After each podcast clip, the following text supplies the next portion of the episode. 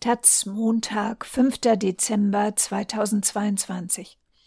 Das Thema Der Elefant im UN-Konferenzraum. Weltweit sind rund eine Million Arten direkt vom Aussterben bedroht.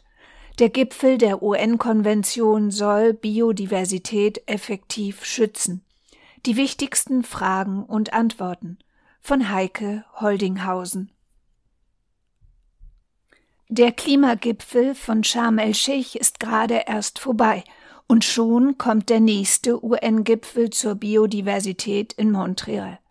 Wieso ist er wichtig? Im besten Falle beschließen die 196 Mitgliedstaaten der Konvention zur biologischen Vielfalt im Dezember konkrete Ziele, Maßnahmen und Finanzmittel, mit denen die Biodiversität in den nächsten zehn Jahren effektiv geschützt wird. Das ist dringend nötig. Derzeit sind nach Schätzungen weltweit rund eine Million Arten direkt vom Aussterben bedroht. 25 Prozent aller Säugetiere, 13 Prozent der Vögel und 42 Prozent der Amphibien. Es geht um den Schutz von Bienen, Elefanten, Orchideen. Wieso heißt es Biodiversitätskonvention und nicht Artenschutzkonferenz? Weil es um mehr geht als um den Schutz bestimmter Arten. Der Verlust der Biodiversität ist der Zwilling des Klimawandels. Die beiden planetaren Krisen gehören zusammen. Wissenschaftlerinnen und Journalistinnen diskutieren inzwischen, ob sie bei Berichten über den Verlust der Biodiversität Fehler gemacht haben. Häufig ging es dabei um einzelne, auffällige Arten, doch so wünschenswert das Überleben von Nashörnern oder Feldlerchen ist, die Komplexität und Dringlichkeit des Themas wird anhand von Einzelfällen nicht deutlich. Wir können in unserem Fachgebiet keine charismatischen Arten bieten, sagt etwa die Mikrobiologin Kirsten Küsel von der Universität Jena, die über Mikroorganismen in Gewässern und Böden forscht. Wir können sie nicht einmal ohne Mikroskop sehen und brauchen molekulare Methoden, um sie zu bestimmen und zu quantifizieren. Noch schwieriger ist es herauszufinden, wie die verschiedenen Organismen, Pflanzen, Bakterien, Pilze, Tiere zusammenleben und wirken, sagt Küse. Darum drängen Ökologen darauf, Ökosysteme als Ganzes zu schützen. Biodiversität bedeutet die Vielfalt der Arten, die genetische Vielfalt innerhalb einer Art und der Ökosysteme. In allen drei Dimensionen ist sie bedroht und damit unsere Lebensgrundlage. Vielfalt ist das wichtigste Überlebensprinzip der Natur, schreibt das Bundesamt für Naturschutz. Das Netzwerk der Natur sichert fruchtbare Böden, sauberes Wasser, ein stabiles Klima.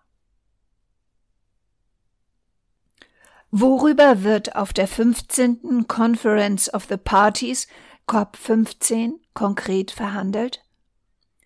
Die Themenvielfalt ist fast unüberschaubar. Wichtig ist das Ziel, bis 2030 insgesamt 30 Prozent der Land- und Meeresflächen unter Schutz zu stellen.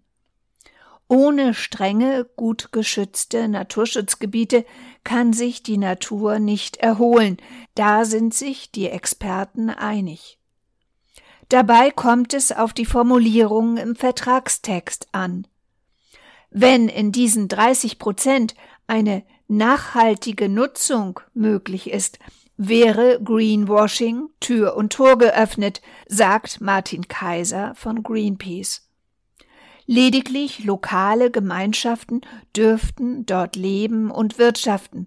Industrielle Nutzungen wie Forstwirtschaft oder Fischerei müssten verboten werden. Was noch wichtig ist, die Menschenrechte müssen sich in dem Abkommen von Montreal widerspiegeln, sagt Kaiser. Die indigenen Bevölkerungen müssen in die Planung der Schutzgebiete einbezogen werden. Wie ließen sich die Ziele umsetzen? Die Weltgemeinschaft hatte sich schon mal weitreichende Ziele gesetzt, weil sie aber weder festhielt, wie sie umgesetzt werden, noch wie Fortschritte gemessen werden sollten, blieben sie Papiertiger.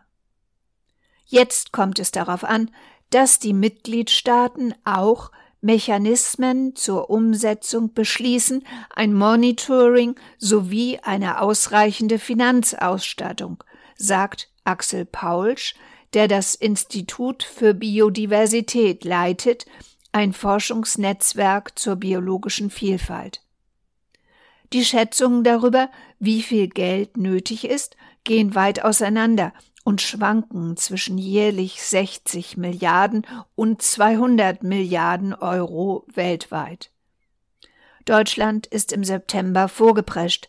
In New York hatte Bundeskanzler Olaf Scholz, SPD, angekündigt, Deutschland werde ab 2025 mehr Geld für den globalen Schutz der Biodiversität ausgeben, nämlich 1,5 Milliarden Euro jährlich. Umweltverbände wie NABU und WWF halten 8 Milliarden Euro jährlich für angemessen. Ist das Ziel 30 Prozent Schutzgebiete bis 2030 so etwas wie das 1,5 Grad Ziel in den Klimaverhandlungen? Nicht wirklich. Ökologinnen und Artenschützer wollten ein ähnlich plakatives Ziel, um das Thema begreifbar zu machen, aber für einen effektiven Schutz der Biodiversität reichen Schutzgebiete nicht. Wir müssen den ökologischen Fußabdruck adressieren, sagt Christoph Heinrich vom WWF. Außerhalb der strengen Schutzgebiete müssen wir nachhaltig wirtschaften. Etwa bedrohe der hohe Fleischkonsum und der Verbrauch von Metallen, Baurohstoffen oder Öl die Biodiversität. Die Regierungen müssten den Unternehmen konkrete Vorschriften und Berichtspflichten auferlegen, schädliche Subventionen abbauen und entsprechende Investitionen ächten, sagt Heinrich. Wieso schauen auch die Biotechnologiebranche und Wissenschaftler gespannt nach Montreal? Weil es um Biodiversität als Ressource geht, Genau genommen darum, wer künftig zu welchen Bedingungen die Millionen von Informationen über das Erbgut von Pflanzen, Bakterien, Pilzen oder Tieren nutzen darf, die weltweit in digitalen Datenbanken gespeichert sind. Die sogenannten digitalen Sequenzinformationen DSI sind ein begehrter Forschungsrohstoff für Wissenschaftler und Unternehmen. Sie nutzen sie, um etwa gegen virenresistente Pflanzen zu züchten oder Impfstoffe herzustellen. Bislang sollten Regelungen, die im sogenannten Nagoya-Protokoll festgehalten sind, dafür sorgen, dass die Länder, aus denen ein Organismus ursprünglich stammt, an Gewinnen an ihm beteiligt werden – wenn daraus etwa ein Lebensmittel entwickelt wird. Doch dieser Vorteilsausgleich im Nagoya-Protokoll hat schon bislang nicht funktioniert und regelt nicht den Umgang mit öffentlich verfügbaren digitalen Sequenzinformationen. Die DSI sind eine Grauzone der Regulierung. Die Konfliktlinien in den Verhandlungen sind wie folgt. Einige Länder wollen, dass Wissenschaftler und Unternehmen künftig freien Zugang zu allen Datenbanken erhalten, etwa Japan. Eine Gruppe lateinamerikanischer Länder hingegen würde den Zugang zu ihren Sequenzdaten am liebsten selbst regeln und möglichst hohe Beteiligungen heraushandeln. Es deutet sich an, dass die EU und Afrika eine Mittelrolle einnehmen könnten. Sie setzen auf ein möglichst einfaches globales System, in dem Zahlungen nicht an den Zugang zu DSI gekoppelt sind. Wissenschaftlerinnen sollen weiter kostenlos auf die Datenbanken zugreifen können, solange sie ihre eigenen Forschungsergebnisse kostenlos zur Verfügung stellen.